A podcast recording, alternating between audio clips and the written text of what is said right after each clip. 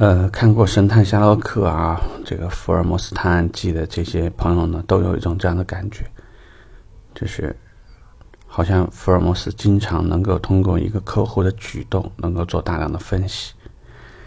那我们就会引发到今天的一个聊天的话题，就是通过客户的反应，你能看出什么？这里呢，如果说你有意识的，就是说平时如果你但凡有一些空闲的时间，你没有拿去在今日头条里面看一些很无聊的视频，或者去看一些跟你自己毫无关联的兰博基尼出了什么新车，布加迪威龙又有什么新款，呃，这一代的这个呃这个宾利跟上一代的产品的这个差异是什么？现在呢，我们的加速到了什么状况？特斯拉又怎样怎样？如果你看的东西跟你实际的业务没有什么关联的话，我宁愿你就没事儿，你就光看人，这样呢对你的帮助反而会更大。为什么呢？因为一个人的时间和一个人的关注度，一个人最佳的那种能够拿出来的能量状态，它其实是有限的，在单位时间啊，就我们说这一刻时间，你是有限的。如果说你可能对于豪华品牌啊没有不知道的，但是你可能卖的只不过是十几万的车，你的客户对于车的要求，对于这个车的舒适度、安全性能，对于综合的任何的配备指标，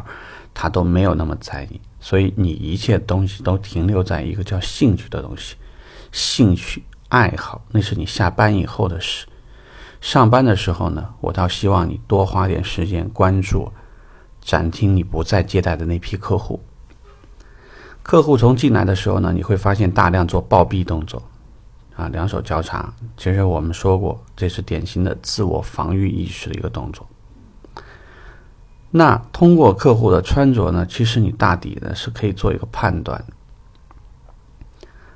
中国人的老话呢，“先敬罗衣后敬人”，意思就是说，这个人穿的怎么样，其实很多时候呢，代表他之背后的那个东西。一个有职业素养的人，比如说这个人是个职业经理人，他怎么可能会穿的非常随意呢？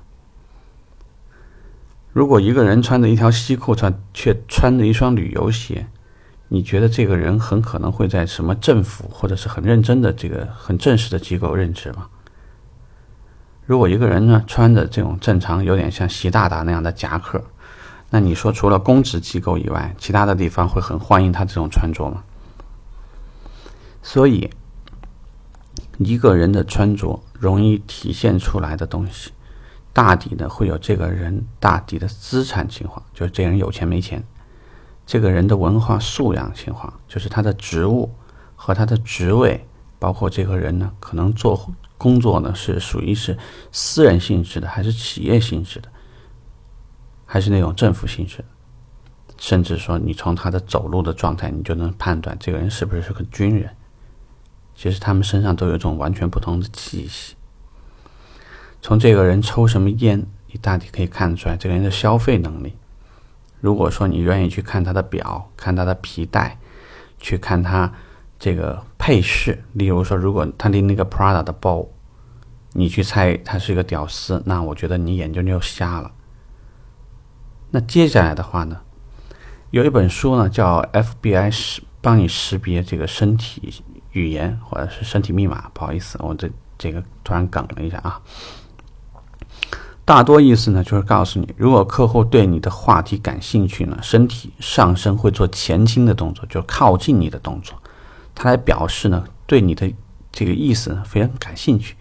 例如，如果你突然很小声的说：“哎，其实大哥，这段时间呢，我们有个优惠啊，但是呢，只限两个。”无论是你的声音小，还是这个对他有利益，人下意识的就可能会做一个靠近你的动作。如果他对你的话题不感兴趣，或者呢是黄色性格，就是自我就是主导性性格，那甚至呢他会做一个远离你的动作。身体呢重重的靠在这个靠背上，然后架着二郎腿，二郎腿呢那脚呢还不停的抖着。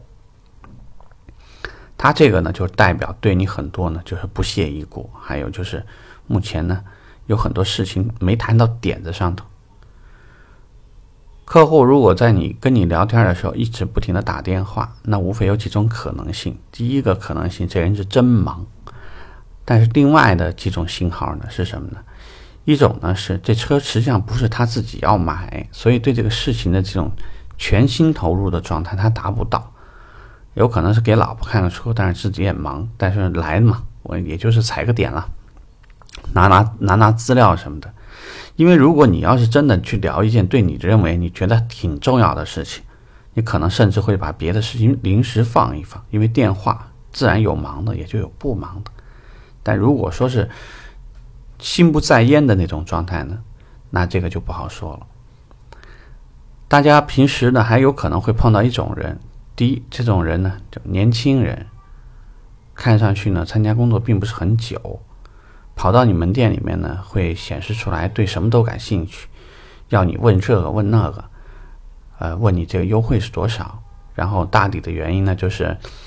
这家里挺有钱，然后大学毕业了，父母给自己买个车。那当然，这种情况呢，你可能会碰到其他门店派出来到你门店里面学习的刚刚入职的菜鸟。那因为大多呢，为了了解对方的服务品质。为了了解人家的那个门店的布置啊，或者什么，这个呢也是一个很比较广泛，就是大家会去使用的方法。派一些菜鸟，经常刚刚入职的人呢，就是经常每一个品牌，比如说我今天让你去五家门店、六家门店都去，那那个内容呢是差不多的。但如果你给他问细了，他一般来讲呢，就是会显示出来很多比较慌乱，就是他答的东西呢，你你可以感觉好像有点有点，要么逻辑上对不上。他一边说自己能拿主意，但是一边你可以感觉，这个自己好像还还是一个饭都搞不定在哪儿的那种人，还达不到那种水平。至于说其他的呢，就是通过客户跟你问问题的口气，因为一个自信的人呢，他的眼神看上去会很坚定执着，不会晃。但是如果这个人呢是混的，那么他的眼神习惯性的会飘飘忽忽的，不愿意跟你对焦。啊对视的可能性不大。如果你另外呢，会碰到一种就是比较在外面混的那种，眼神很坚定，但是你可以看到很多比较狡猾的东西。那么对于承诺，对于很多你跟他提到的细节，最好说一些你能做到的，不要吹大牛。否则呢，如果他来恐吓你或者什么，给你会来带来一些没有必要的麻烦。不要为了拿下任何一个订单。轻易的去许诺一个有可能你实现不了的东西，所以除了我们之前提过的什么四门全开，全家人都到，那么整个董事会都到了，所以你你一定是全身心的来做以外，包括呢，如果看到老人，记得给老人拿一杯温水；看到小孩，一定夸一夸小孩很漂亮，还很很聪明的样子，怎样怎样。就是除了这些呢，就是也是算是一些基础工作以外，你看客户在这个车关注度的程度，因为如果我真买这个车呢，我对前排、副驾驶、后排、尾箱，我对这个车呢，就是在使用当中有着一些疑虑，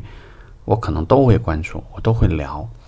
但是呢，如果我只是来暗访啊、密采啊什么，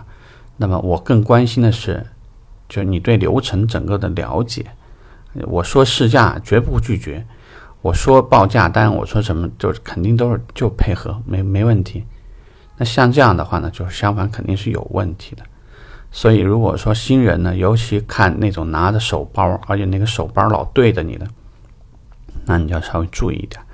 一般呢，他会拿包的侧面对着你，其实那里头呢暗藏一个摄像头。啊，这里有些事儿呢，就是。我们希望呢，通过客户的反应，你能够才获取到一些信息。如果这个人跟你交流的时候，越来越引显示出来有兴趣，而且从整个身体的话呢，都完全靠向你，甚至不介意一些身体的接触，可能是我们把这手握的比较重一点，你能感受对方的力度。或者是说呢，有的时候你拍拍他的肩膀，甚至拍拍他的大腿，你感觉上，我们当然是指同性了啊。你感觉他的反应，他并不过激，有很多的小动作，你在适度的情况下可以尝试去做一做。好处呢，就是你会感觉你跟客户同步，整个状态很同步，任何时间呢，你做出一个成交的一个促进的时候，也许客户就 OK 了。那么这个时候呢，我就恭喜你，你成功了。好，今天这个话题我们聊到这儿，希望对你有所帮助。